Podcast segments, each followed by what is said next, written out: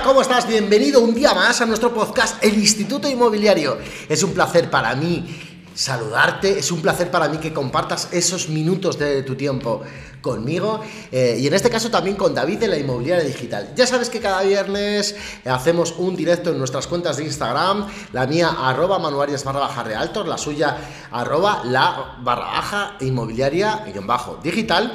Eh, en el que hablamos de temas o bien inmobiliarios o bien sobre marketing digital, de lo que David Rodríguez es especialista. Pues bien, esta semana, el día 6 de marzo, nos tocó hablar de la cualificación de clientes, un tema más inmobiliario, eh, la importancia de cualificar bien al cliente, cómo se cualifican bien los clientes y además os explico algún truco que utilizo yo para cualificar bien a los clientes y a los prospectos a la hora de, sobre todo, pues no realizar visitas tan o lo tonto que nos llena la agenda, como muchas veces nos ha ocurrido eh, al actuar como agentes inmobiliarios. Pues bien, sin más os dejo con el directo, como siempre ya sabes que me encantaría saber tu feedback, lo que opinas de este podcast y que eh, me encantaría que me lo contaras en mi cuenta de Instagram, arroba manuarias-realtor. También así me puedes encontrar como Manuarias Realtor en Facebook. Déjame tu mensaje, gracias por estar ahí y te dejo con el directo vamos a hablar un poco de tu libro, de, la cualificación de los clientes, de cómo se hace o cómo lo haces tú. Hola a todos, voy saludando por aquí. Eh, ¿Por qué es tan importante? Que es lo que comentaba Fer, ¿no? Que, a veces es un desgaste. Y yo simplemente le, he aportado que creo que es un desgaste para todas las partes, que puede llegar a ser un, desgaste tanto para comprador como para propietario como para la propia agencia. Entonces, que creo que es algo que beneficia a todas las partes. La verdad es que sí, que yo creo que la cualificación de clientes es algo importantísimo, que muchas veces no lo hacemos. Yo creo que los inmobiliarios tenemos un miedo que no nos deja vivir, que es la aversión a la pérdida. Y, ese tema, mm, el miedo que nos da el perder alguna oportunidad, nos hace que, que, no cualifiquemos o que no hagamos las cosas bien y eso lleva como consecuencia pues las cosas que tú has dicho, ¿no? Lo primero, que nuestra falta de tiempo, que se llene nuestra agenda de tonterías, de de visitas sin cualificar, nunca mejor dicho, de, pérdidas de tiempo, llenando nuestra agenda de cosas improductivas, eh, que molestemos a propietarios, que realmente cuando hagamos las visitas tampoco tenemos nada que decirles después de las mismas. Eso también crea un desgaste porque tú, lo más importante en la relación con tus propietarios, sobre todo cuando tú tienes un, encargo en exclusiva, es informarles de todas las acciones que vas haciendo y también de cada visita que, que haces a la vivienda. Si después de una visita lo que le dices es mm, nada, el cliente no ha dicho nada. Que, cuando están sin cualificar nos ocurre, pues realmente se va produciendo un desgaste ahí con el, con el cliente vendedor. Y, luego también, bueno, pues para ellos mismos, para los propios clientes que están sin cualificar, que realmente pues, pues están perdiendo el tiempo mm, y que... Sí, que a lo mejor tienen, unas expectativas que tú les podrías resolver, ¿no? Y desde un inicio ni ellos perderían tanto tiempo ni, se generarían esas, expectativas. Mira, yo creo que tenemos un problema y viene de, eso que te digo, del propio miedo, ¿no? nosotros al final de nuestro día a día nos llevamos tantas malas contestaciones eh, o tenemos nos ponemos esa coraza de que tenemos tanto miedo a que nos rechacen o, algo parezca que le sienta mal a, nuestros clientes o usuarios, mejor dicho, eh, que al final hace que no hagamos nuestro trabajo profesionalmente y como lo tenemos que hacer. Y yo creo que todo eso hay que quitarlo, eh, evidentemente hay que aprender a hacerlo como todo, tendrá un recorrido y cuanto mejor cualifiquemos las visitas, pues va a ser seguro, seguro, seguro mejor para todos. Cualificar visitas, los clientes, mejor dicho. ¿Vale? Todos los prospectos.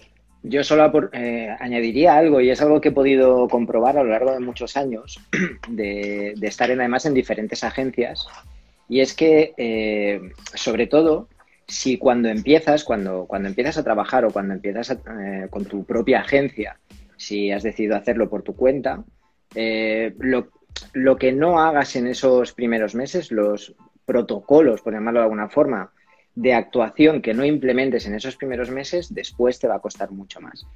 Eh, por ejemplo, si tú tienes una agencia donde ya hay un protocolo de cualificación, es decir, que no hay ningún cliente que vaya a visitar un piso si antes no, no ha sido cualificado y llega un agente inmobiliario nuevo o alguien que no ha trabajado nunca de agente y ya se acostumbra a ese método, para él va a ser natural, va a ser algo normal y no lo va a tener ni que pensar, porque siempre, desde el principio se ha hecho así y siempre se hará así.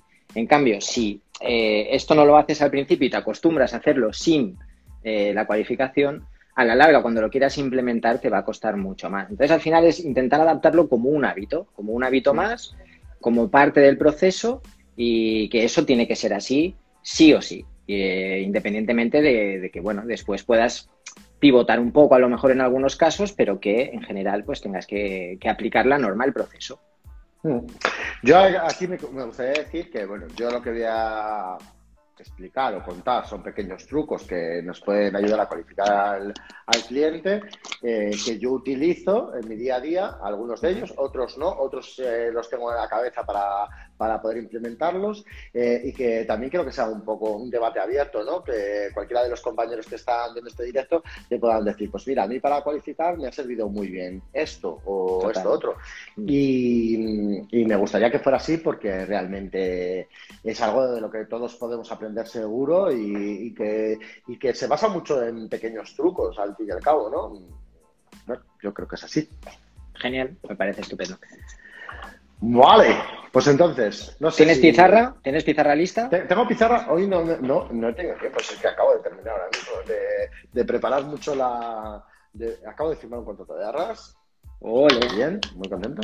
Eh, hola, voy a saludar por aquí a Cajas Solidarias, a Javier, que es cliente nuestro, que tenemos un piso en venta que lo vamos a vender rápidamente. Muy bien. Eh, a ver, eh, bueno, pues yo tengo varios truquillos ¿no? para, para, cualificar. Sí que tengo algunas cosas, pero como digo, sí que me gustaría que, la gente fuera aportando su, su, sapiencia, ¿vale? De cómo cualificar a ese cliente, a ese prospecto. De todas formas, vamos a hablar de dos cosas, ¿no? Eh, yo creo que podemos hablar de, los clientes hay que cualificarlos en los dos términos, tanto en el lado del cliente comprador para como como hemos hecho mención y que quizá es lo que más tiempo nos haga perder, seguramente, pero también creo que los prospectos vendedores también hay que cualificarlos, ¿vale? Antes de, decidirse a coger un encargo, hay que saber también bien sobre los clientes vendedores, ¿vale? Yo para esto, lo primero que diría que lo más importante, lo más, lo más, lo más importante de todo es utilizar la escucha activa. O sea, eh, muchas veces nos ponemos a hablar, hablamos de mi libro, solo hablamos de mi libro y realmente no estamos escuchando a la otra parte y no y no, y no le prestamos atención. Eh, si no escuchamos, si no sabemos escuchar, si no sabemos tomar notas de cada cosa que nos va diciendo, pues, pues poco vamos a poder cualificar. Entonces yo creo que un truco para poder cualificar es hacer muchas preguntas muy abiertas, ¿vale? Eh, siempre intentando que la otra parte en ningún momento se sienta, se sienta ofendida o que al final no eres un robot que estás cogiendo datos. Nombre, DNI, teléfono, dirección, ¿vale? Eh, hay que... Quizá, mano, aquí sería bueno, no sé cómo lo ves tú, tener algún tipo de guion de preguntas, porque yo, nosotros, por ejemplo, cuando... Vale. Llamada cliente demanda. Ok, cuando, es, cuando proponemos... Yo, por ejemplo, cuando cojo un encargo para escribir una página, lo que le suelo pedir a mi cliente, pues es, si es posible, pues a sus últimos clientes, los últimos que han trabajado con él, los que tengan más confianza, que les haga una pequeña entrevista, ¿vale? Una pequeña entrevista donde les haga cuatro preguntas, pues acerca del servicio, de su valoración, de la experiencia, etcétera, etcétera. Entonces, claro, yo les paso el listado de preguntas para que hablen con ellos. Pero lo que insisto mucho es que no puede ser un, un test eh, pa, pa, pa, contesta, pa, pa, pa, pa, contesta, porque entonces no fluye la conversación, ¿no? Sino que simplemente es una guía para tú ir eh, de alguna forma viendo qué temas tienes que sacar en esa conversación y dejar que la otra persona pues se exprese y hable y te cuente pues por, qué quiere vender en tu caso, cuáles son sus necesidades en ese momento, por qué, qué es lo que está esperando de, de ti como, como profesional, etcétera. ¿no? Sí, por eso yo digo que tenemos que centrarnos, o sea, que la clave de todo esto es saber escuchar eh, muy bien al cliente, ¿sabes? Saber interpretar eso que te dice y así poder sacar sus necesidades, ¿vale? Y, y luego, eh, con respecto a vaya, vaya fluyendo una conversación completamente natural, es ahí cuando tú vas sacando toda esa información que a ti te interesa saber para, para saber si el cliente está bien cualificado o no. En el caso de demandantes, eh, eh, nos tenemos que dar cuenta que al final la mayor parte de los demandantes nos vienen de las mismas vías. Últimamente, generalmente, los, demandantes, los demandantes nos vienen de los portales inmobiliarios. ¿no? Entonces, de dos formas, o bien nos llegan a través de un correo electrónico eh, que nos envía el portal inmobiliario solicitando ellos información sobre una propiedad o bien nos vienen a través de una llamada telefónica. Es diferente quizá el que en la oficina, ¿no? Entonces, claro, en ambos casos, en los dos, vamos a tratar con ese cliente eh, a través de una llamada telefónica, no sé que no nos ponga el teléfono, que entonces eh, le contactaremos por mail y les, yo en mi caso, muchas veces dicen que el cliente es quien debe ordenar cómo, cómo prefiere ser contactado por nosotros, ¿no?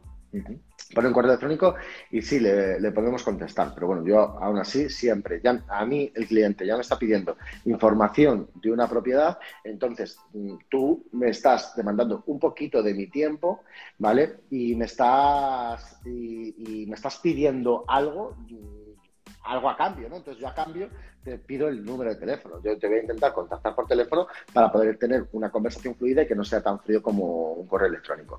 Si aún así le pido el teléfono por correo electrónico y no me lo envía, dice que quiere seguir hablando por ahí o que directamente eh, solo quiere ver la propiedad, que no le cuente mi nombre por el correo electrónico, yo diré, eh, yo ya decidiré ahí mira, pues mm, creo que no voy a poder enseñarte la propiedad si no me das el número de teléfono porque yo no puedo ir a esa propiedad a enseñártela y que luego no te presentes y no tenga nadie a quien contactar, por ejemplo. O, hay una serie de técnicas. Em, que esto, fíjate, mm, lo escuché de unos compañeros, lo aprendí de unos compañeros y que me parece fenomenal, em, que es preparar una encuesta de Google Docs, ¿vale? una encuesta, cuando se puede hacer el Google Docs o el CRM, eh, para que los, los clientes te, te, respondan unas preguntas antes de continuar el proceso, ¿vale? Está muy bien. Eh, esto esto lo, profundizaremos, yo creo, si quieres a lo largo de la conversación, porque esto puede valer para el tema de si no te quieren dar el teléfono y solo quieren ser contestados por correo electrónico, o también por teléfono, igualmente les puedes decir, mira, yo te voy a meter ahora mismo en mi CRM y, y para saber, conocerte más, poderte ayudar mejor y saber exactamente lo que buscas, te voy a enviar una encuesta que te parece rellenas los campos que tú quieras de la misma, pero que como, como propósito solo tienen entenderte un poquito mejor y, poder ayudarte mejor. Y en esa encuesta, pues le puedes preguntar los dormitorios que busca, mm, por qué busca esos dormitorios, la zona que busca, si ha mirado financiación, etcétera, etcétera. Puedes hacer una serie de preguntas que después ya simplemente se la trata esos datos en Yo, Añadiría aquí nada más una cosa, porque sí que encuestas, por ejemplo, suelo hacer bastantes y, bueno, hay algunas cositas que pueden ayudaros a, que la encuesta sea más fácil de contestar. Una de ellas es que penséis muy bien la encuesta, es decir, que preguntéis exactamente aquello que necesitéis, ni más ni menos, ¿vale? Intentar eh, no poner preguntas que no sean necesarias. Cuantas más preguntas tengáis, más preguntas hagáis, más difícil es que os vayan a contestar todo el cuestionario y lo otro es que podéis dar opción en algunas preguntas para que no sean obligatorias. Eso es, eso es. eso, eso es lo que la parte que, me parece muy importante, que el cliente no se sienta a gusto haciéndolo. Simplemente es insistirle en que lo que quieres es eh, poder entenderlo un poquito mejor para ayudarle mejor. Eh, hay, bueno, ahí quizá tú puedes hablar más que yo de herramientas para encuestas. He dicho Google, pero hay... Google es la, la que todos tenemos acceso y es bastante sencillo montar una encuesta. Tenéis 100 tutoriales en Internet de cómo montar una encuesta en Google Docs y es muy, muy básico. Tenéis, yo suelo utilizar para las encuestas eh, Typeform. Sí, Typeform. chulo. Es un muy, muy amigable, muy fácil. Es muy personalizable, pero eh, también por otro lado, pues yo tengo la versión de pago porque hago encuestas en varias, para varias cosas, entonces a mí me compensa tener la versión de pago. pero... Espera, espera, para ahí. David en cuotas al mes en sus versiones de pago. De todo. Paga más versiones. Que yo idealista, este chico. Yo trabajo, trabajo para pagar cuotas, tío. Joder, madre mía. Hola, Ana. Era un ¿Qué inciso. tal? No, no, no. Porque es que con el yo tengo la de pago me, me sorprendes todos los días. Tengo la, tengo la de pago, pero por varias ra- razones, para quitar la marca de agua, porque hago encuestas para varias cosas, tengo varias páginas web, entonces a mí me compensa, pero fuera de eso, Typeform tiene una versión gratuita que está muy chula, que tiene un montón de opciones, tiene un poco de limitación en cuanto a las preguntas que puedes hacer, pero eh, funciona muy bien y podéis personalizarla, ponerle colorines, eh, hacer, eh, bueno, ¿qué pasa si contestas sí a esta, no a esta y pum, ¿no? Y, lo- y Es es muy muy chula, fácil, muy intuitivo. Entonces, bueno, yo, yo utilizo esas dos. Bueno, también decir que eh, una cosa que a mí me parece bastante importante en este tema de la, de la cualificación, quizá era casi lo primero por lo que por lo que debíamos haber empezado, es que a mí me parece muy, muy importante, más de cara no a ese cliente que te acaba de llegar, sino al seguimiento posterior, eh, el tema del CRM. Yo creo que hoy en día un CRM inmobiliario es imprescindible eh, y, y ahí pues debes plasmar todo, todo, todo lo que puedas sobre cada cliente. ¿Repites el nombre? Sí, a ver, mira, os lo apunto aquí. Typeform, con Y. Bueno, yo sigo. Con el CRM, eh, pues poder poner ahí toda la información que puedas del cliente. Y, y luego, y luego, bueno, pues también los CRM normalmente, yo creo que casi todos, nos ayudan a decir en qué grado se encuentra ese cliente, si es un cliente A, B, C, eh, D, E, F, como la- los certificados energéticos, ¿no? Le puedes dar un grado de lo veo Sí. más caliente, más frío, bueno, y luego ir transformando los automatismos con respecto a cada uno de los clientes, pues si le envías newsletter o el tratamiento que le das a cada uno de ellos y ver cómo van pasando eh, por cada una de las fases de, de- lo que fuera, lo que sería un embudo de ventas, ¿no? Más o menos. Yo eso lo recomiendo.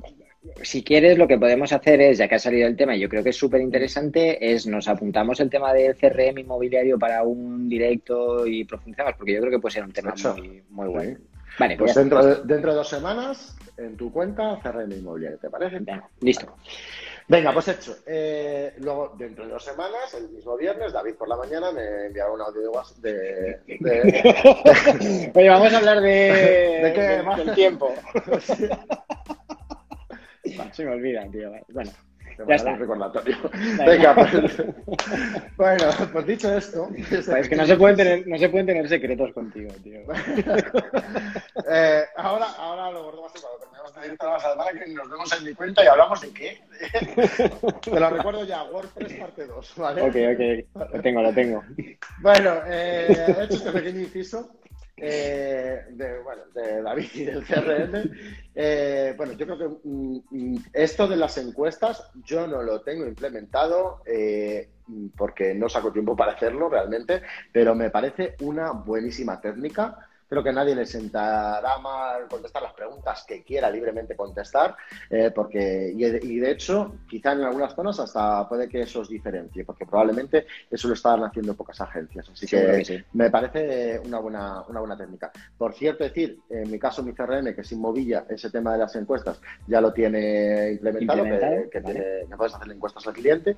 eh, y supongo que otros CRMs también lo, lo tendrán, o sea que no hace falta a lo mejor eh, irse a un a Google Docs o ninguna cosa de esta parecida. Vale, dicho esto, más, no sé si quieres. Venga, va.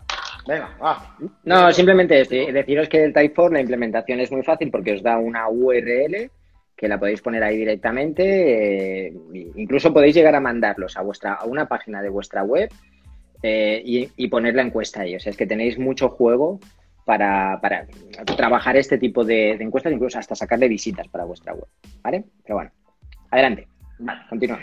Yo, un truquillo que me sale ya, bueno, más, más vamos un poco a. Bueno, lo primero, empatía en la conversación telefónica. Siempre. Eh, hola, buenos días, vengo, llamo porque me interesa ver este piso. Vale, ¿quiere más información sobre el piso? Eh, ¿Tiene alguna duda? ¿Ha visto que es un cuarto que no tiene ascensor? ¿Ha visto que, que tiene parte interior y parte exterior? ¿Ha visto? Eh, sí, sí, sí, lo he visto todo, yo quiero verlo. Bueno, podemos hacer incluso tú y yo un teatrillo si quieres. Eh, yo- ¿Quieres yo- que lo hagamos? Sí, sí que lo podemos hacer. Pero bueno, Vale. por poner ahora el ejemplo, ¿no? Yo quiero verlo, independientemente de todo, yo quiero verlo. Vale. eh, mire, dígame, dígame qué es lo que está buscando usted. No, no, yo es que quiero ver ese piso. Vale, te encuentras ahí una barrera, ¿no? No, yo sé- nada, yo quiero ver ese piso, ¿vale? Ahí, eh, ¿qué nos ocurre muchas veces? Pues que si le empezamos a hacer muchas preguntas, nos va a, pasar que nos diga, eh, ¿qué pasa? ¿Que no me lo quieres enseñar? Y te deja descuadrado. Y eso, eso ocurre muchas veces. ¿Qué pasa? ¿Que no me quieres enseñar? No, directamente es que quiero ver porque tengo yo la respuesta que yo suelo dar para salir un poco de ese bache. Eh, no, directamente eh, le hago estas preguntas porque lo que quiero es ayudarle mejor, porque tengo pisos de, unas características similares a por este que me está preguntando y quizá le pueda ofrecer otras alternativas que pueden ser incluso más interesantes para usted, ¿vale? Eh, me ayuda a conocerle un poquito mejor y poderle ayudar mejor.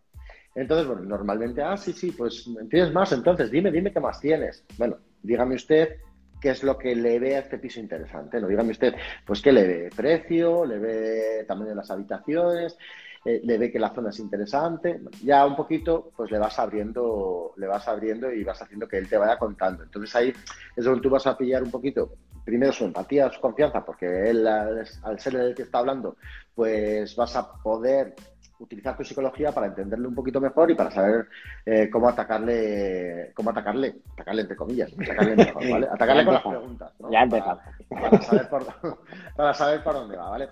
Eh, caso, vamos a ponernos el caso de ese cliente. Yo hablo vuelvo a repetir, truquillos, ¿vale? Vamos a ponernos el caso de ese cliente que, mm, que ves que no, que no hay forma de no hay forma de, se cierran información. No, pero tú, no, no, yo directamente mañana a las 5 quiero ver este piso. Pues mira, ahí estás tú un poquito, ¿vale? Eh, hay muchas veces que ese miedo de la pérdida pues nos hace que al final no tengamos remedio, que le pongamos esa visita, que no andemos protestando mucho más, que no discutamos mucho más con él. Aquí a lo mejor es donde puede entrar la parte de la encuesta, pues mire, es que antes de enseñarle la vivienda le tengo que mandar una encuesta, tal cual. Vale, yo eh, cada vez soy más partidario y es una cosa que me funciona bastante bien. Eh, ah, ya cuando veo que realmente es un cotilla o que realmente no quiere. Mm, lo, notas, lo notas muchas veces porque le preguntas el nombre y te dice Juan. Pero, Juan, me dice su apellido, Juan, es que tengo muchos Juanes. Eh, pero, Juan, ya Juan, Juan. Ya, ya, vas notando que realmente el cliente, mira, que te va a perder el tiempo, que mañana a las 5 vas a ir allí, ¿qué tal? Entonces, hay una pregunta muchas veces que les hago y les hago ver que esa pregunta es obligatoria para, para poder continuar nuestro proceso de visita, para cerrarle la visita, que es pedirle el DNI. ¿Vale? La mayoría, la mayor parte de nosotros en nuestros CRMs, eh, yo creo que todos los CRMs inmobiliarios a día de hoy tienen memorizados las numeraciones de DNI con las letras. Si tú metes una numeración con una letra que no coincide, el CRM te va a saltar y te va a decir que ese DNI no existe. Que no existe. Entonces ya sabrás si es una visita que no te va a servir de nada o si es una visita, una visita sincera. Esto es verdad que muchas veces cuando se trata de gente mayor le cuesta mucho este tema, pero al final también hoy en día tenemos una oportunidad de oro para tener una excusa para poder solicitar el DNI al cliente. Y al final es el tema de la ocupación, que todo el mundo tiene mucho miedo. Mire, eh, ahora mismo nosotros tenemos, al final no falta razón, nosotros tenemos responsabilidad sobre las viviendas que vamos a visitar. Eh, entonces, entienda que no podemos visitar viviendas eh, si no tenemos unos datos mínimos, pues porque después podemos tener una responsabilidad sobre las mismas, ¿vale? Generalmente, yo sinceramente, en mis años de carrera, eh, creo que una visita no he hecho porque no me han dado el DNI. O sea, creo que ha sido solo una visita la que se negó a darme el DNI, que si yo no se lo quería enseñar, que no se lo enseñara, pero que esa persona no me iba a dar el DNI. También es muy fácil hoy en día transformarlo. Mire, le piden el DNI para hacer la tarjeta al Carrefour, le piden el DNI para coger una noche de hotel, le piden el DNI para hacer cualquier reserva en Internet. O sea, al mm. final yo le voy a enseñar una propiedad de una, de una persona. Una persona de la cual yo soy responsable. Y yo soy responsable de que, de que usted acceda a su casa y vea allí los bienes que tiene esa persona en su casa. Entonces, yo le tengo que tener registrado mi sistema, ¿vale?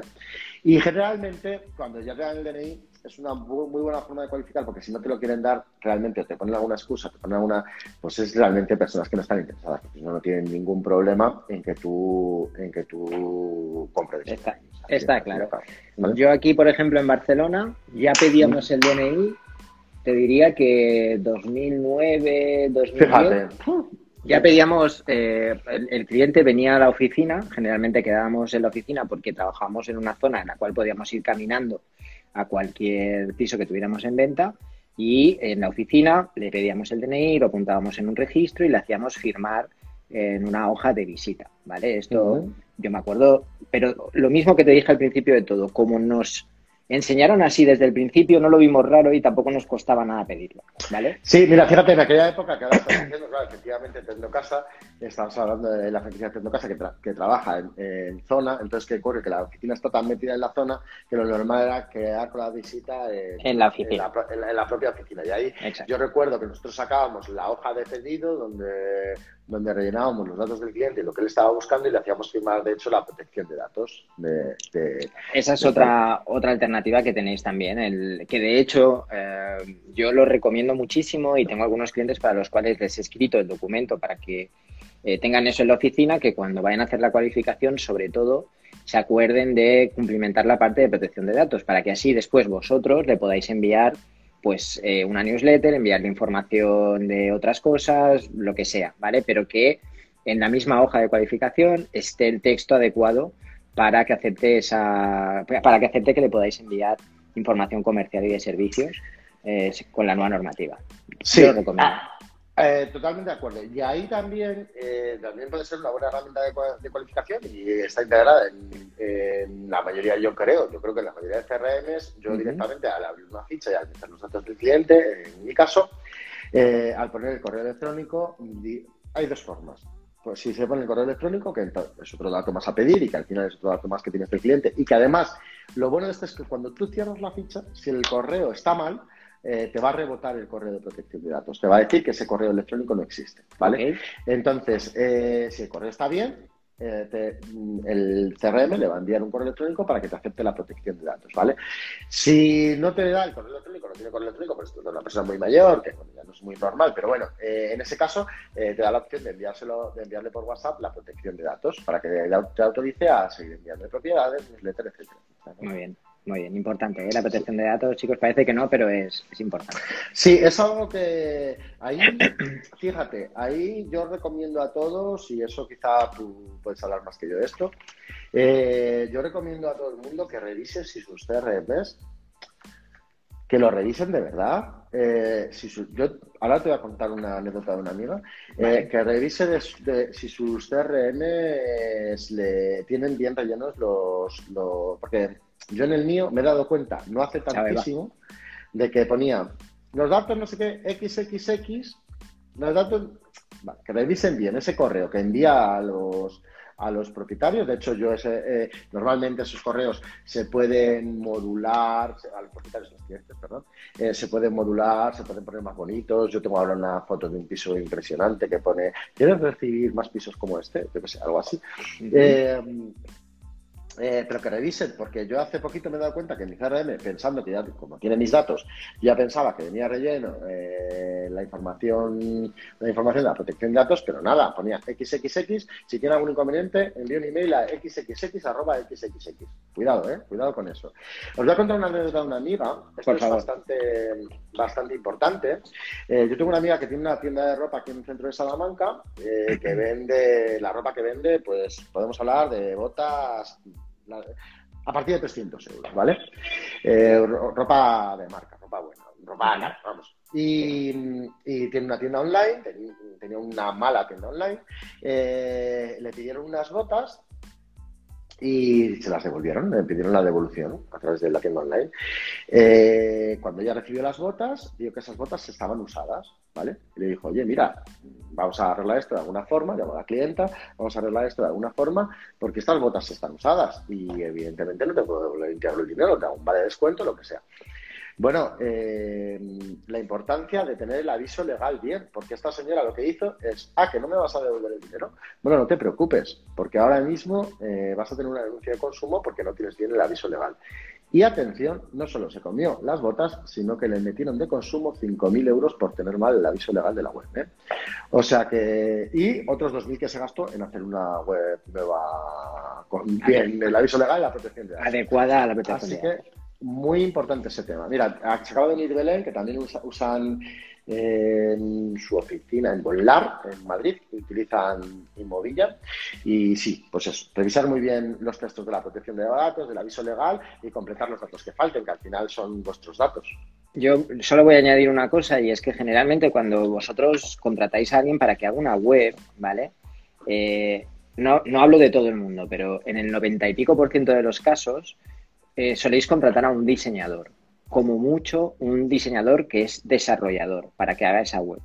Pero no tiene por qué ser eh, una persona con la certificación y con el conocimiento como para adecuarla a la, al Reglamento General de Protección de Datos eh, actual, ¿vale? Entonces, para mí, el mejor consejo que le puedo dar a, vosotros que estáis escuchando y a cualquier persona que me pregunte es que después de hacer la web, eh, contactéis con alguien que sea especialista en Reglamento General de Protección de Datos para que os redacte aviso legal, política de cookies, política de privacidad, que os diga cómo tiene que estar la web, pero que también os va a preparar todo lo que hace referencia al reglamento en cuanto a vuestra oficina, en vuestro, a vuestros protocolos de las llamadas, ¿vale? En lo que es el offline, por decirlo de alguna forma, y tenéis que tenerlo todo correcto. Obviamente en un e-commerce lo más importante es la web, pero todo lo demás también tiene que estar bien preparadito y bien, bien auditado por alguien que sea especialista en, esta materia. Yo recomiendo. sabemos que es un coñazo, pero es muy importante. Y ya te digo, sobre todo, todo en general, pero sobre todo el tema online,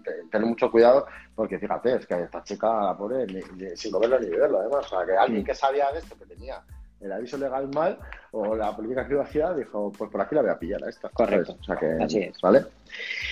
Bueno, eh, no sé, ¿algún tema más? No sé qué quieres decir tú, que digo yo. Bueno, sí, no, sí, continúa. lo, que, lo único que decía era esto, ¿no? Que nosotros ya desde 2008-2009, a través de Tecnocasa, ya pedíamos el DNI, que si te acostumbras, que a veces parece que puede dar un poco de miedo, pero que, en serio, que, que la mayor parte de la gente te va a decir que sí, que no, no te va a poner demasiado problema, y después que quede claro, pues eso, ¿no? Que al final eh, cuando tú coges un piso a la venta, al final tú eres responsable de quién vas a llevar ahí. Entonces, eh, tampoco es bueno para ti, ni, ni, para tus clientes, ni para nadie, que te la juegues demasiado a llevar a alguien que no te quiere dar el teléfono, que no te quiere dar el nombre completo, que no te quiere dar ningún dato, ¿no?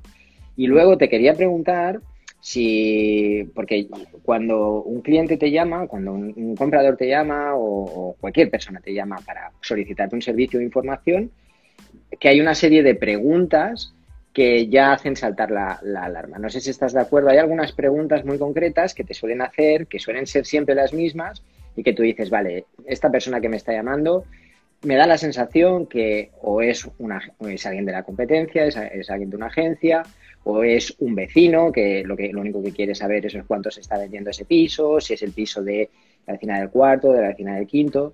Entonces, eh, si tú también te encuentras con este tipo de preguntas que enseguida te hacen saltar la alarma y dices, vale, esto no es exactamente el cliente que tengo que llevar a ese, a ese piso.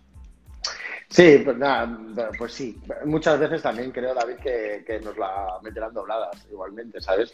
Eh, vamos, que no podemos no podemos ahí ser expertos en esto. Pero bueno, también es con lo que te digo, que al final, eh, si tú le pides datos y verificas a través de tus herramientas que esos datos están bien, como por ejemplo el, el DNI el correo electrónico, pues al final no hay que tener tanto miedo a hacer todo esto, ¿no? Pero sí, directamente hay muchas preguntas, ahora no, no se me ocurre ninguna, pero vamos, hay muchas preguntas que, ves que, el cliente pues no, no, está el cliente, que es un vecino cotillando o que directamente, sobre todo generalmente, es cuando te van al precio. Yo, mm, a ver, cuando el cliente te llama por carteles, ¿vale? Porque cuando te llama por internet, el cliente ha visto las características de la vivienda. Esto sobre todo cuando el cliente te llama por carteles y lo único que te pregunta es el precio. ¿Cuánto vale el piso que tiene usted aquí en venta? Claro. ¿Qué es, lo que está buscando usted? No, no, yo quiero saber cuánto vale este. Ya, pero a usted le da igual que sea un apartamento, un dormitorio o uno de tres. A ver, al final es Mm, sí, entiendo que la zona le cuadra porque me está llamando por ese cartel, pero solo le interesa saber el precio. Eh, entonces, normalmente, mm, normalmente ahí, pues nada, es un vecino cotilla, seguramente, no, mucho más, claro. O como cuando te preguntan directamente por cuando ven un anuncio en internet, ¿no? Insisten mucho en saber la dirección. O Son preguntas que al final, oye, pero ¿qué número es? Porque si es esta finca que está dando en la esquina, que da tal, no me interesa, pero si es este edificio. Bueno, mira, yo ahí, David. Sí. Eh, llevo una temporada que no. Y estoy un poco también hartito de esto. Eh, llevo una temporada y. Cuidado, ¿eh? Llevo una temporada en la que no he tenido más propietarios que reciben timbrazos en mi vida, ¿vale? Eh, llevo una temporada en la que me encanta dar las direcciones. Yo creo que Sí, sí. es que lo de engañar en internet sí sirve para eso, para que vayan otras agencias y, y van, increíblemente van. Eh, sí, Ana, Sí, Ana, se sigue Ah, poniendo.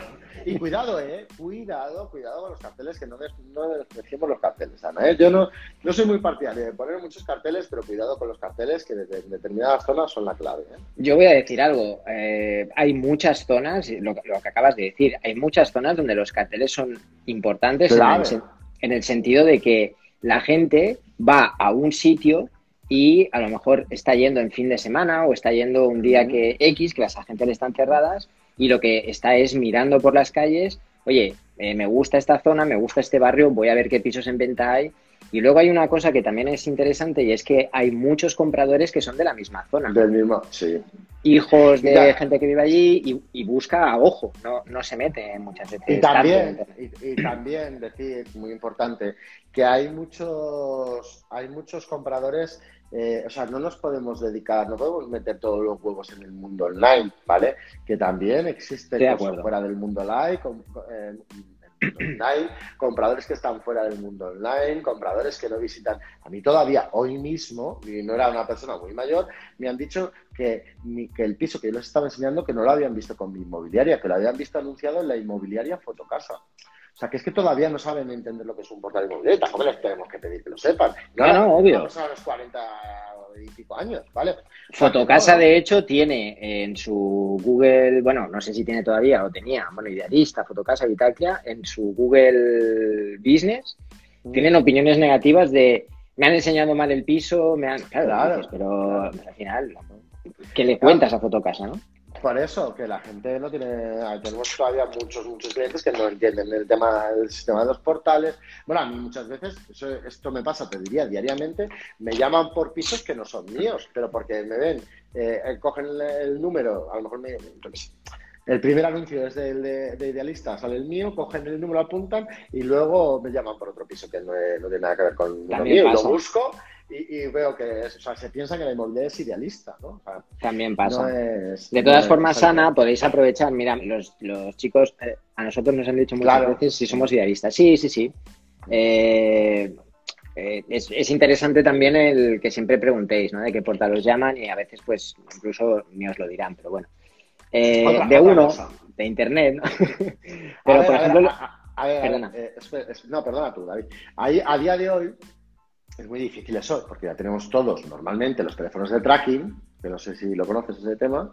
Sí. Los, porta- los portales ya nos traquean las llamadas y te mandan un correo diciendo que te han llamado de tal número. Y aparte, cuando te llaman, eso con los correos, pero aparte, cuando te llaman, te dicen llamada procedente de idealista.com. Esto la gente no lo sabe, que eso es una cosa muy curiosa, porque yo no me sé mis teléfonos de tracking. Entonces, ¿qué me ocurre? Que me dice, imagínate que me entra una llamada perdida, no la puedo coger en ese momento, le devuelvo la llamada y me dicen, no, pero de, ¿a qué número he llamado yo? Has llamado tú porque no sé, no sé los teléfonos de tracking que tiene cada portal para las llamadas, ¿no?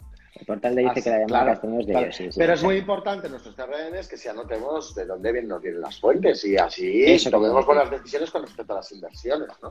Eso quería decir, es un buen planteamiento. Yo normalmente recomiendo hacerlo de forma anual, ¿vale? Mm. Aunque lo- también trimestral, obviamente, para ir viendo, pero también de forma anual, porque me he encontrado casos en los que analizando de dónde provenían las llamadas, emails y demás, y al mismo tiempo de dónde provenían las ventas, portales que tenían a lo mejor pocas llamadas, pocos emails, pero en porcentaje de inversión y de retorno efectivo de compradores o de, arrenda- o de arrendatarios eh, eran portales 100% rentables, aunque parecía que eran portales que no estaban dando un volumen tan grande como otros, ¿vale?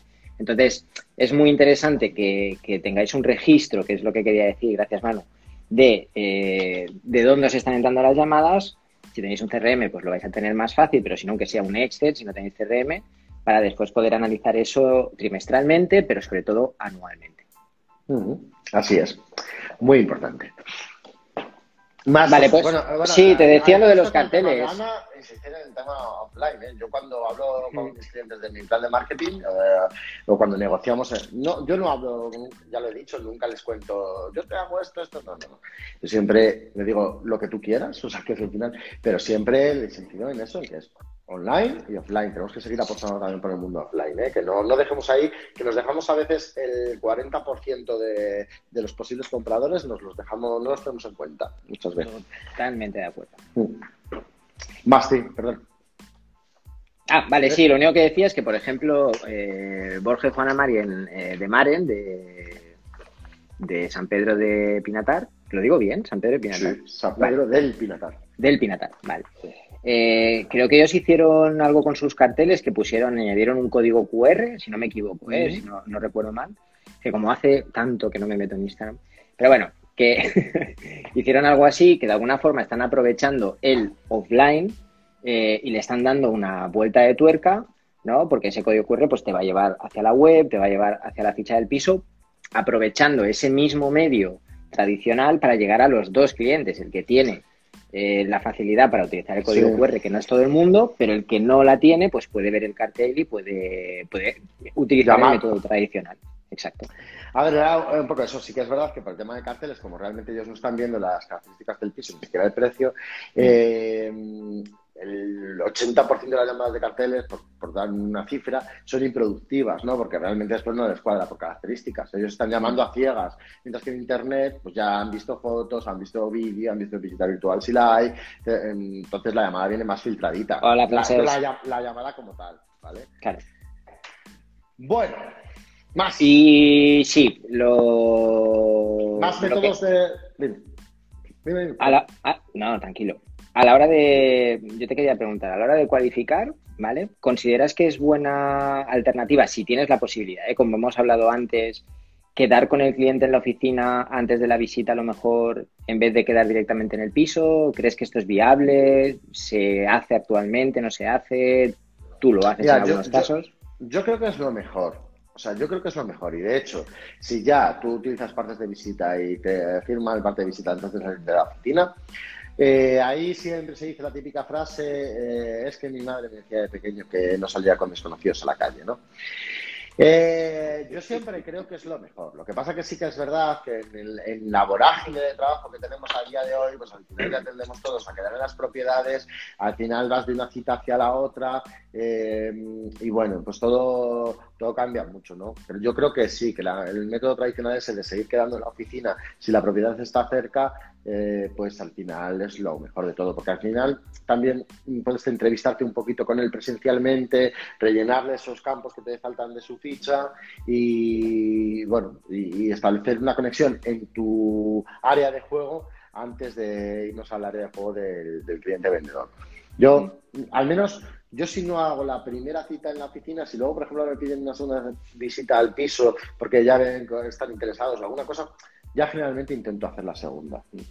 A ver, los clientes no cuentan con el tiempo de ir a la oficina, visita directa en la puerta de la finca, sí. Es lo más fácil, a ver, es lo más fácil para los clientes y para nosotros, ¿vale? Pero también si se pudiera invertir en eso, pues estaría fenomenal, ¿eh? Intentar transformar el número de citas que se hacen desde la oficina.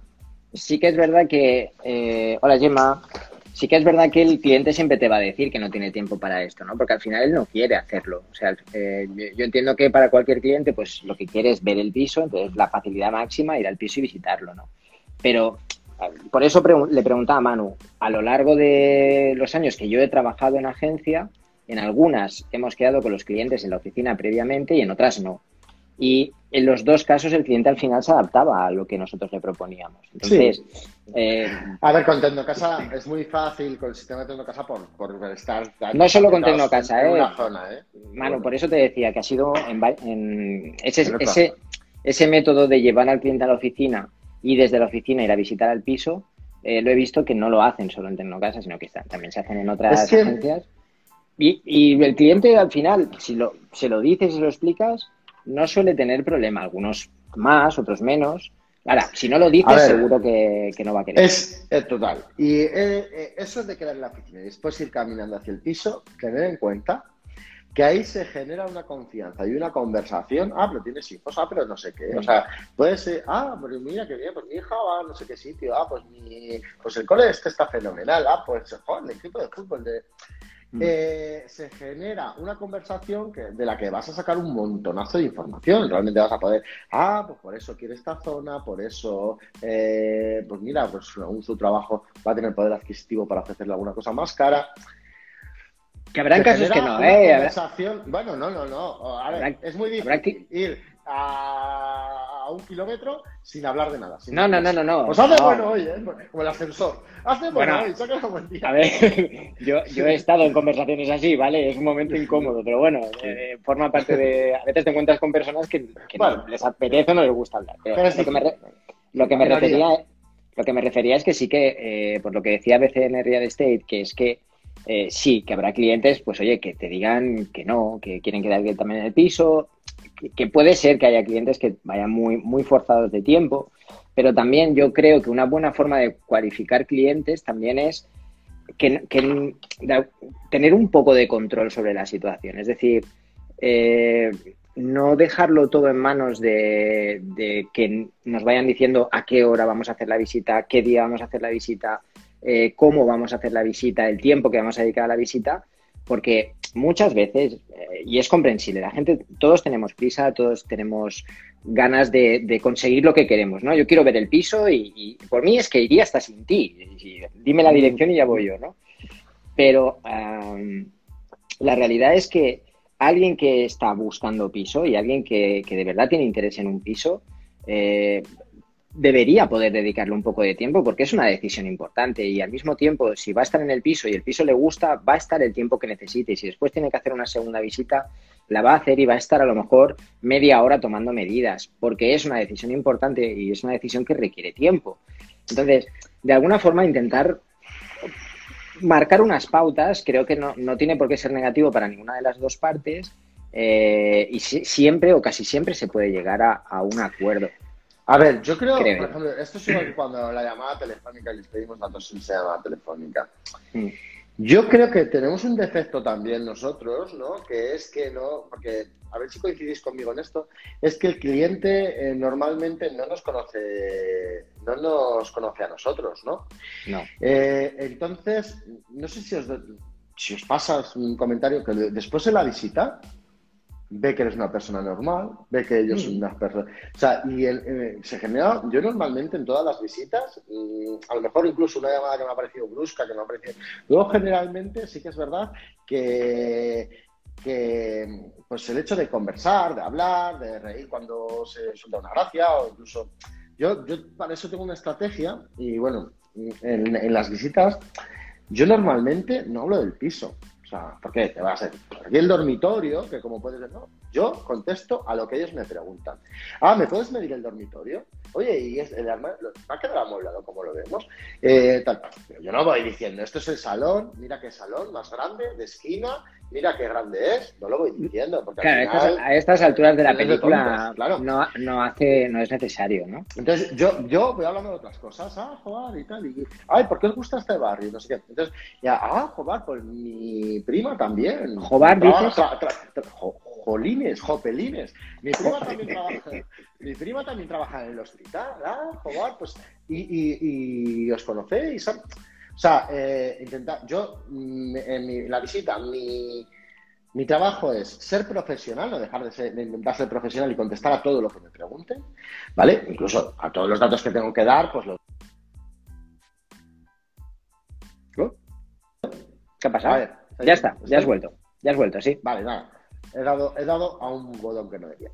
Eh, eh, a ver, sin dejar de ser profesional, intentar dar los datos, si las persianas son eléctricas, ah, mira, no sé si os fijáis que las persianas aquí son eléctricas o tal. Ir dando esos datos más técnicos, pues mira, de comunidad se paga no sé cuánto, tal cual. Pero aparte, ir generando una conversación de comodidad, de confianza, de empatía y tal. Y eso mismo lo hago en la llamada de teléfono, ¿vale? O sea, yo en la llamada de teléfono no intento ser técnico. Eh, la, ficha técnica tienen ahí, les pregunto, oye, si tenéis cualquier duda, preguntar. Entonces, ellos como le generas esa empatía, esa ah, otra vez con el Jobar. Eh, ah, pero. Está bien, está chula. Ah, pero, pero, pero, estudia, eh, estudias en este colegio, tal. Eh, pues ya, mm, pues le, le, muestras un poco de ti, ¿no? Mm, pues qué bien, porque mira, me han hablado súper bien de este colegio, tal y cual. Entonces, todo eso le va generando una empatía que, que, va haciendo que la persona se vaya sintiendo cómoda, que al final entienda que también somos personas como ellos, que tenemos nuestra vida, nuestro entorno social, nuestro tal. Entonces, eh, es muy fácil irles, eh, bueno, pues conseguirle eso que queremos, que es la máxima cualificación del cliente.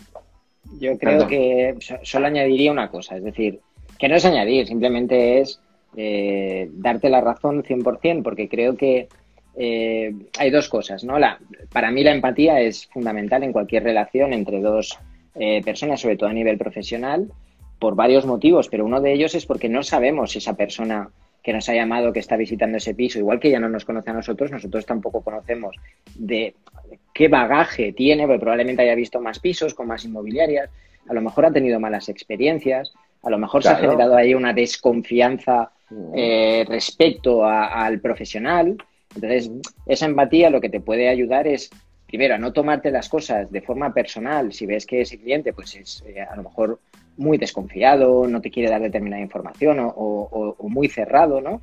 Pues ir trabajando poco a poco en esa relación como trabajarías en, en, cualquier otra de una persona que acabas de conocer y que ni tú la conoces a ella, ni ella te conoce a ti, a lo mejor todavía no está lista para confiar en lo que tú le estás explicando, lo que tú le estás diciendo, ¿no? Entonces, darnos ese tiempo, el paseo hasta el piso puede ser una oportunidad para ese tiempo, la charla en la oficina puede ser una oportunidad para ese tiempo. Me parece genial lo que has dicho de en el piso no estar, pues aquí tienes el dormitorio, aquí tienes el baño, aquí tienes tal, sino estar pendiente de él, oye, si necesitáis algo, mirad este detalle que a lo mejor no lo habéis visto porque no se ve a primera vista.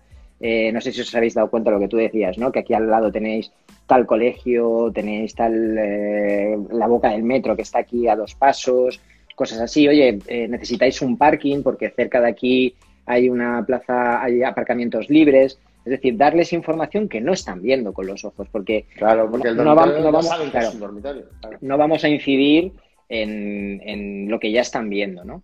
Entonces yo creo que ahí la empatía es fundamental, creo que la empatía es fundamental en la vida y que la vida sería mucho mejor si tuviéramos, trabajáramos más en la empatía, pero que en ese caso pues os puede ayudar mucho a llevar a cabo esa cualificación y a generar una confianza con la persona. Bueno, quiero hablar de dos temas antes de que, porque al final yo pensé que no nos iba a dar para tanto este tema, pero sí que era para... Ay, Manu, hombre, poca fe.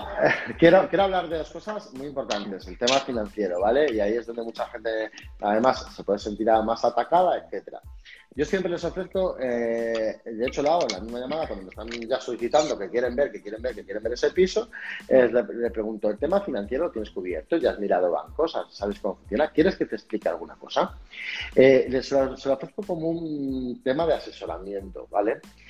Eh, yo creo que es muy importante, y a esto sí que lo digo muy en serio, porque esto me lo encuentro día sí día también, que los inmobiliarios estemos un poquito formados en tema financiero, ¿vale? Que sepamos los cuatro conceptos básicos, eh, que es muy difícil que den por encima del 80% del, menor de los valores, de, de escrituración o de tasación, eh, que sepamos que el cliente necesita, que, sus ingresos no pueden superar el 40% de la letra que les va a quedar de la vivienda, más los préstamos que tenga. Y, bueno, que tengamos a mano alguna calculadora hipotecaria para poder calcular. Entonces, todos estos conceptos, estos cuatro conceptitos, eh, nos va a servir lo primero para saber si el cliente ya ha visitado banco y si lo tiene claro. Y lo segundo es pues para que él mismo se eche un poquito para atrás. Oye, mira, eh, a lo mejor no le tienes que preguntar la nómina de sus ingresos, pero sí diciéndole, mira, pues para un piso de estas características te quedarían 400 euros al mes de letra y más o menos para tener una letra de 400 euros al mes tendrías que ingresar unos 1.200. Y ya él va, uy, puede, puede que vaya pillado o no, ¿vale? Es bastante... El tema financiero, hombre, al principio no, al principio no le debes preguntar el tema financiero, eh, todo, yo creo que hay que dejar que las cosas fluyan. Oye, por, preguntarte, ¿tienes mirada la financiación? ¿Sabes? ¿Quieres que te asesore sobre lo mismo? Entonces, ofreciéndole más un tema de asesoramiento, ¿vale? Eh, más que un tema de más que un tema de, preguntarle a sacos si sabemos si tiene dinero, ¿vale? Eh, yo aquí solo, solo diría una cosa a, hacer de, alguna forma el, tema financiero también dependerá un poco de... de, ¿Cómo? De cómo fluye la conversación, ¿no? De cómo fluye la conversación, evidentemente, sí, pero, por ejemplo, eh, si tú trabajas mucho el alquiler, mucho, mucho el alquiler, aquí en Barcelona, por ejemplo, no, no sé cómo será en Salamanca, tú tienes el tema de los estudiantes y demás, pero aquí en Barcelona, pues cuando sale un piso en alquiler, pues normalmente hay, y no exagero, eh, dependiendo del piso, dependiendo del precio, pero pueden llegar a haber 100 llamadas en un día, ¿vale? En esos casos, pues normalmente... Espera, espera. Se ha unido Mobilia CRM, que sepas, Mobilia CRM, que dentro de dos semanas vamos a hablar de los CRM en este directo. Dentro de dos semanas, así que estás invitado. Perdón. la cuña, no, para nada. Que se vaya. Para nada. Eh, entonces, en esos casos, por ejemplo, sí que yo he visto que algunas agencias en la misma llamada ya están preguntando por los ingresos porque no vas a poder atender ese volumen de gente, entonces ya les estás haciendo como un mini asesoramiento en la llamada, ¿vale? Oye, pues si no llegáis a estos ingresos, pues lamentablemente no vas a poder eh, acceder a este piso porque tienes que cumplir estas condiciones, etcétera, etcétera, ¿vale? De la otra forma, pues siempre vas a tener un poco más de margen para trabajar eh, o, para encontrar el momento para hacer esa pregunta. Lo que sí, Manu, yo recomendaría es que te acostumbres a hacerlo siempre o, en la medida de lo posible en un momento, porque si no puede ser que te líes hacer cosas, cosas, cosas, cosas, estés esperando que llegue ese momento, estés esperando que llegue ese momento, sobre todo cuando empiezas, y al final, oye, porque hay muy buen rollo, porque hay muy buena confianza, o por todo lo contrario, porque no encuentras el momento de ninguna forma, porque estás contra una, dándote contra una pared, acabas por no preguntarlo. Llegas hasta el momento final, has hecho a lo mejor tres visitas y de golpe llega el momento de hacer el asesoramiento financiero y te das cuenta de que no sale. Entonces, que esto pasará y, pasa, ¿eh? Y a todos nos ha pasado. Que no lo vas a evitar, poder evitar el 100% de, de las veces. Pero si tú te acostumbras a decir, oye, mira, pues en este momento yo ya voy a lanzar esta pregunta, o, tienes preparada esa pequeña estrategia, o tienes preparado ese pequeño plan para decir, eh, aquí sí o sí, esté como esté la situación, esté como esté la conversación, yo tengo que saber si esta persona puede comprar este piso eh, y te acostumbras a ello, cada vez te costará menos y te darás cuenta, lo que tú decías al principio, que en el 90% de los casos no pierdes. No, no, coge el cliente y se enfada y te dice, pues portazo, pues ya no quiero el piso, pues ya no quiero trabajar contigo, porque ¿quién eres tú para preguntarme cuánto gano o cuánto no gano? ¿Vale? Entonces creo que perder ese miedo, que no pasa nada, que todos lo hemos pasado mal la primera vez que lo hemos preguntado o, o hemos creído que era inoportuno, pero después te das cuenta que la gente te contesta y te da la información que necesitas y ya está. Y así vas ganando confianza también y cada vez te costará menos preguntar. Es que, eh, son, son cosas... Eh, lo primero que recomiendo que tengamos esos cuatro conceptos básicos, los que he explicado, o dos, es que no son dos, 80%, 40%. O sea, mm. es así de, sencillo. Eh, y bueno, trabajo indefinido, evidentemente. Eh, o autónomos, pues declaración de la renta. Pero, la, pero que tengamos esos cuatro conceptos básicos, que nos, que nos informemos un poco, que aprendamos de información financiera eh, y que eso va a ser muy bueno para, para poder ayudar a los clientes. Claro que sí, claro, lo que dice Mobilia eh, Total. mucha pérdida de tiempo, ¿vale? Para todas Entonces, las que no nos dé miedo, que no nos dé miedo preguntar por el asesoramiento financiero, hablar a uno que te diga, oye, pues tú verás, tú ahí decidirás si le quieres enseñar igualmente la vivienda o no. Pero vamos, mm, yo creo que. Sí, hacerlo, Claro, preguntarle si, lo tiene claro eh, y si ha visitado entidades financieras. Os aseguro que os van a decir en el 60% de los casos que no. Eh, yo conozco a muchas agencias y me parece fenomenal que les dice: Pues mira, primero vete a un banco que te diga el importe máximo que puedes comprar y después me preguntas. Y es que no le enseñan nada si no, si no ha pasado antes por el banco. O sea que, que bueno, también es una opción.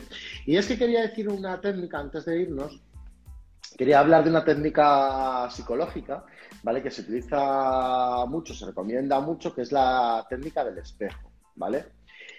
La técnica del espejo en una conversación es que repito lo que tú me digas y eso hace que tú mismo vayas creando una cierta empatía. Entonces, eh, ¿tú la conoces? Entiendo, ¿te has reído? Entiendo que sabes de la técnica del espejo.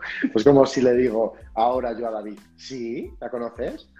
E, es eh, eh, preguntar o hacer una coletilla con las últimas palabras que te haya dicho la otra persona, ¿vale? Es una técnica que funciona fenomenal, que hace a la otra persona sentirse muy bien, que él eh, tiene la sensación de que le estás escuchando bien todo lo que dices y va asumiendo unas preguntas con otras. No sé Es si una- una No, no, de es- cómo funciona o algo así. ¿Quieres que la hagamos? Ah, bueno, porque, porque la gente sí lo tiene muy claro cómo funciona. Vamos, Bueno, al final es, eh, que- eh, lo- bueno, o sea, se- es una técnica que, es- que se ha utilizado mucho, hasta incluso hasta en la tele, quiero decir, que es algo que se, que se hace hasta a modo de, de broma, ¿no? Porque es, es eso, es cuando se le ha dado como un carácter a veces un poco como de manipulación, ¿vale? Pero no deja de ser, pues eso, el, el intentar conectar con la otra persona y la forma más fácil es que ella se escuche como en, eh, como, como que, no que escuche, sino que sienta que de verdad la estás escuchando, ¿vale? Y una forma de hacerlo, Así que, así que tiene que ver que, con que la otra persona sienta que te está escuchando, ¿no? ahí está. Cuando yo digo algo y Manu me responde con las mismas palabras, percibo de una forma mucho más efectiva que Manu está atendiendo lo que yo estoy diciendo y que está escuchando lo que yo estoy diciendo, ¿vale? Y no así hay que nada Manu está escuchando lo que tú estás diciendo, ¿verdad? Exacto. Entonces, un poco la gracia es, o, o lo, lo que funciona de verdad es que a nosotros, personalmente, nos sentimos mucho mejor cuando nos damos cuenta de que la persona con la que estamos hablando nos está prestando atención. Así que esa persona está prestando atención. Eh, bueno, Yo Manu, hasta la semana que viene. bueno, pues en principio eh, yo creo que daría incluso para más. Fíjate que yo pensaba que iba para tanto. Exacto, Yo es la daría para más. Eh, pero bueno, muy importante escucha activa, un truquillo de las encuestas, truquillo de la técnica de espejo. Eh, no sé si, si alguien tiene alguna duda o nos quiere comentar algo, incluso aportar. Fer, eh, Fer, que había hecho la pregunta de cuándo preguntar por el tema de la financiación, no sé si te hemos contestado, Sí, Fer. ya lo hemos si- contestado, sí. Sí, no, que la hemos contestado nosotros, sí, que sí. A él, para él ha quedado contestada. Ah, Es a- lo que me refería. Eh, o sea, si le ha servido la respuesta que le hemos dado. Que no sé si Fer todavía está por aquí. Bueno, si alguien además quiere aportar algún truquillo que le sirve para cualificar bien Sí, a los porfa. clientes, eh, eh, Mobilia, gracias. Sí, Fer. gracias. Eh, Mobilia es un buen CRM eh, y está por aquí. Y bueno, soy consciente que además Mobilia tiene, hace falta la parte 2. Vale. ¿Y de qué quieres hablar en la parte 2, Ana? Eh, Mobilia es un buen CRM eh, y sé que Mobilia tiene un, un área para, para poner en qué nivel están los clientes. Eso lo, lo conozco. Vale. Que si no, muchos puedes cualificar a esos clientes. Exacto. Siempre hay una forma de, de- de etiquetar eh, una categoría o para que tú tengas una... O sea, es importante que sepas ese cliente en qué momento está para después determinar qué acciones vas a llevar a cabo con él. Pero bueno, si Mobilia lo tiene ya integrado, pues mucho más fácil. Así es. Vale. Pues, yo creo que ya está, ¿no? Estamos la semana que viene WordPress parte 2. WordPress parte 2. De lo que ya has dejado por contar, claro. Es que Ana, Ana tiene toda la lógica. Tú le preguntas, ¿y de qué hablamos? Pues de lo que no hemos hablado, de lo que no hemos contado hoy, Manu, de lo que hoy no has contado. Eh, has dicho una cosa dice- que yo no... Dice Mobilia que con ellos incluso los puedes valorar antes los clientes. Qué guay. Claro. Ana, yo, Vale. eh, yo no sé, lo- igual lo que voy a decir es un lío, ¿vale, Ana? De aquí a 15 días, eh, esperaré a WordPress, ¿vale? De aquí a 15 días hablamos de CRM porque ya nos hemos comprometido, pero podemos hacer la segunda parte después, a, a los siguientes 15 días, o sea, de aquí a un mes. Eh, hacer algún tipo de juego de rol podemos incluir de lo que sería una, el proceso de cualificación. ¿Te animarías? Ah, Hacer el- un, un, un roleplay. un rol. Un Ah, sí, sí. claro, claro, claro. Yo Venga, te pues llamo. venga. Exacto, Ah, vale. tú vas contestando. Ay, madre, y me vas cualificando, me vas cualificando. Hablamos de las cuatro cosas que queden y nos dedicamos 15-20 minutitos a hacer un roleplay. ¿Sí? Venga. ¿Qué te parece, Ana? ¿Te parece? Ah, Sí, sí. ah, para otro día. Vale, vale, me lo preparo, me lo preparo. No, no, no, para otro día, si no tío. ahora- Claro, nos dan la, nos dan la sombra aquí. Vale, vale, vale. Si la semana, la semana siguiente nos toca CRM, a la siguiente hacemos el roleplay. Vale. La semana que viene, WordPress parte 2. La semana siguiente en tu cuenta, eh, CRMs. Y la semana siguiente, WordPress, WordPress parte 3. Y la siguiente, eh, volvemos con cualificación. Cualificaciones parte 2 con un roleplay. Ah, hecho. Venga. Venga, esto, ya está, listo. Pues WordPress la semana que viene, ¿de qué, qué nos vas a hablar? La semana que viene hemos hablado el otro día de comprar el dominio, el servidor, de empezar a instalar. Vamos a empezar ya con, haremos, hablaremos de varias cosas, pero una de ellas van a ser los plugins básicos que tienen que estar en un- cualquier WordPress. Vayas a hacer lo que vayas a hacer. Hablaremos de temas y hablaremos de plugins. el próximo viernes seis y media en la cuenta del Menda, Del Menda Nos vemos. Que tengas un buen fin de semana. Buen fin de semana para todos. Igualmente, Manu, y un abrazo para todos y muchísimas gracias por estar ahí. Adiós. Adiós. Pues hasta aquí el directo con David de la Inmobiliaria Digital. Ya sabes que te esperamos eh, cada viernes a las seis y media en nuestras cuentas de Instagram, o bien Manu Arias-Realtor, o bien arroba la guion bajo inmobiliaria guion bajo digital con David Rodríguez. Eh, seguimos en el podcast, gracias por estar ahí. Continúa el Instituto Inmobiliario. Gracias, chao, chao.